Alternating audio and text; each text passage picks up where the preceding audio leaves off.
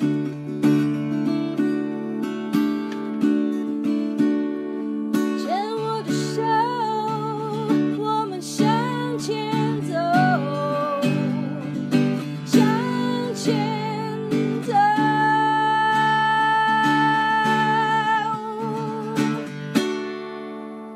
大家好，欢迎收听牵手之声 Can Cheers 网络广播电台。您现在收听的节目是米娜哈哈记事本，我是主持人米娜，很开心在这里继续跟大家聊聊天。牵手之声网络广播电台的米娜哈哈记事本节目一共分成四个单元，分别是米娜小日子、花样女孩向前冲、米娜喜欢的歌以及米娜好朋友。我们现在进行到了今天的第二个单元——花样女孩向前冲。其实，花样女孩就是我们之前在设定花样女孩的主题的时候，讲的就是呃米娜的一个就是乳癌社团，叫做花样女孩 Go Go Go。然后我们就会统称里面所有的女孩们都叫花样女孩，这样子就是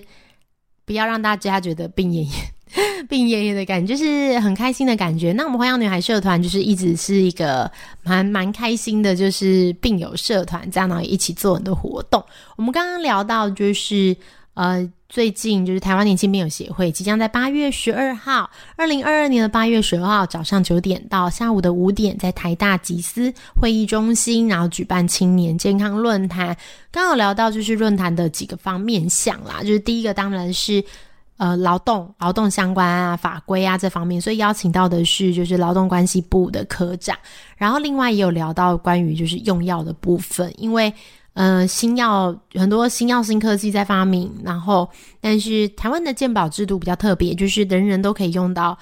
呃，人人都可以用到药，感冒人人都可以治病，但相对来说，就是健保的资源有限，所以有一些很新、很贵的药，可能病友没办法及时用到。这样，那其实这一个状况在癌症的病人身上是一个蛮大的困境的，因为癌症的病程很快，我们常常就是知道病友发现得到罹癌之后，然后。很快的，就是进程，就是如果没有治疗，状况很快就会恶化这样。但有药物的控制，蛮多都蛮好的。所以我们知道国外有很多新药，是很可惜台湾还没有就是在使用。但我们很期待，就是希望可以增加这个新药的可进性，然后让很多病友可以用到呃疗效更好、副作用更低的药。这样的好处是什么呢？这样的好处，我想是在于就是现在。得病的年轻人真的非常多。我们知道，就是现在青壮年啊，我们之前有看过统计的数据，青壮年在得到癌症，然后在治疗，现在一年大概会有四十万，目前大概有四十万的人在做治疗，累积下来一年。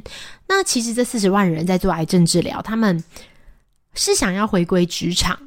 因为我们终究还是要回归职场嘛，继续我们的人生，但是却因为就是各种种种的原因，不管是药物的使用啊，或是说呃公司有没有体谅啊，或是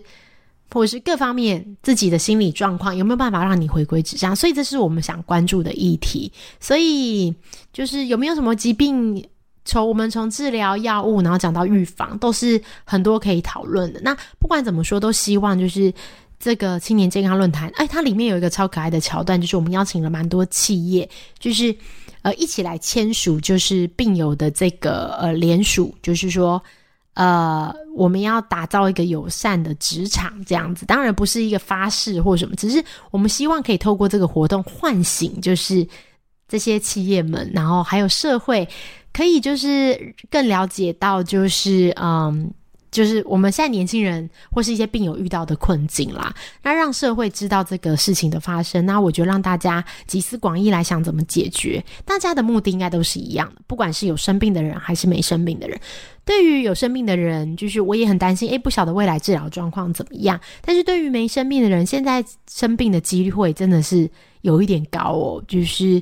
啊，很容易，不管是癌症或者其他的疾病，年龄层也都下降了。所以我们也希望就是打造一个更棒的支持性的这样的环境。那在如果说你未来不管是家人或是你自己生病了，你都可以获得更好的医疗照护、更好的药物，这样你就不用担心。然后你也可以在职场上面有所发展。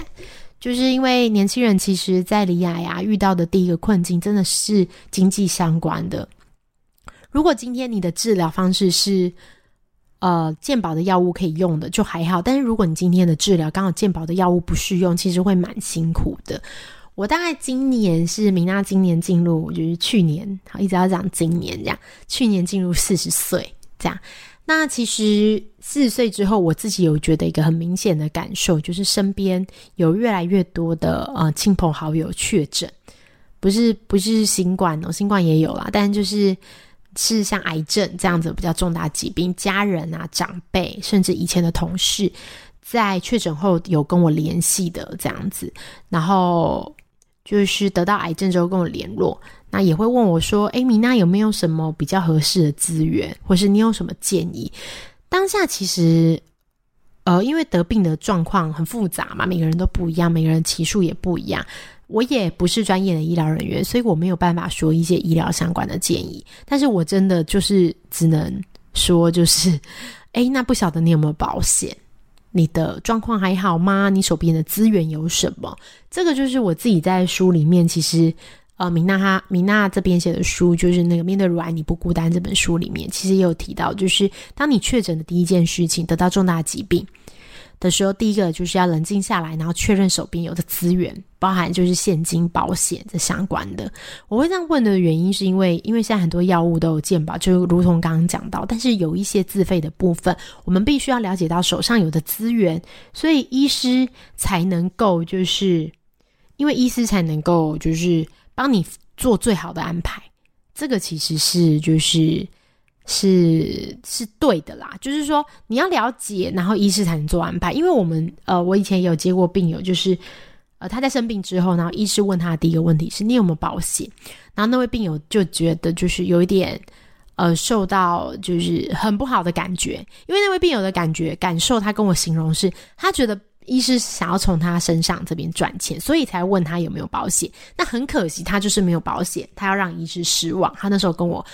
呃表达的这个情绪是这样。但我我其实很了解，就是我了解病友的情绪，但我也很了解医师的意思。就是说真的，就是其实在这个药物使用上，医生真的赚不到什么钱，不会啦，不会有赚钱。但真的就是药物现在是很贵的，所以医师会。国外有那么多的使用方式，台湾也有很多的这些使用的方式，所以医师就会请，就是大家要回去了解一下自己的使用状态，然后呃，就是的，不管是药物的这个享用的方式啊，或是说是你的那个保险啊，或是你现金的这些状态，那如果你确认之后，医师就可以帮你做最好的安排，所以也不要担心，不管你是。呃，有用有保险可以用到新新不是新啦，就是说用到就是医师建议的药物，或者是说你没有保险健保的药物也有很好的，也都可以用，所以不用太担心。我们在呃台湾年轻病友协会刚好聊到，就是我们在八月份的时候就有拜会总统府这样子，与赖清德副总统有一些对谈。那我们就是也在聊，就是关于年轻人疾病的这个部分，然后探讨了很多原因。这样，然后我们都觉得，嗯，很感谢现在的各方单位其实是很。注重这个议题的，对于年轻人离病这个，就是我们呃科技越来越进步，然后癌症筛检的这个功力也大增，所以很多人在很年轻的时候就被发现离癌。那他投入职场之后，然后他就是希望做完做完治疗可以投入职场，然后回归成我们的劳动力，这样这就是也是年轻病友最希望的部分。说到年轻病友，还想跟听众朋友们分享一个小故事哦，就是。呃，那个前一阵子有一位就是乳癌的病友，然后同时也是歌手，大家一定都知道，叫做朱丽静，然后确诊，就是他在去年的时候公开自己确诊乳癌的消息，这样子。然后他公开自己确诊消息的时候，那个时候就是呃，刚好提到米娜这边是一个，就是有一个年轻的乳癌社团，刚开始。朱丽静在呃确认自己罹患乳癌的时候，社团内就有超多超多的讨论。当然，大家都是就非常关心，因为怎么说呢？同为乳癌病友，我觉得大家会去很关注这样的新闻。但其实我是不认识朱丽静，但我有从媒体上面知道，就是她得了乳癌，然后她也做完治疗，然后有很多分享。然后她接着呢，在治疗结束后，她就参与了，就是出席了乳癌防治的活动，然后也发表了新的作品。我们在就是这个牵手之声的节目里面，其实也蛮常播放就是朱丽静的作品，还有几首歌，真的我会觉得很贴近女孩们病友的心情这样子。然后那个朱丽静在镜头里啊，就是看起来非常好。然后虽然我没有看过她本人，我们没有在就是她治疗完之后的一些场合上遇到，因为有的时候跟一些病友是会在那个乳癌防治约遇到嘛。那虽然没有遇到朱丽静本人，但是。呃，看到他的这些分享，都会觉得就是诶，很为他感到开心这样。然后我知道，就是我们社团也有病友去私讯朱丽静的粉专，邀请他加入，就是我们社群的活动。就病友都超可爱的，就是很知道，就是在治疗的过程中会容易觉得孤单，所以就赶快去就是问他要不要加入啊，要不要参与活动这样子。然后对方也表示有收到讯息。当然后来有没有加入，我们不知道，因为。每天加入的人其实都蛮多的，这样，那我们就是持续的在公众媒体上关注朱丽静的消息。但我们大家知道，就是在前一阵子，就是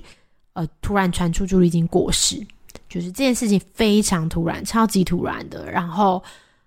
嗯，就是整个社团真的大家都可以说是哭哭啼啼，真的，因为，嗯。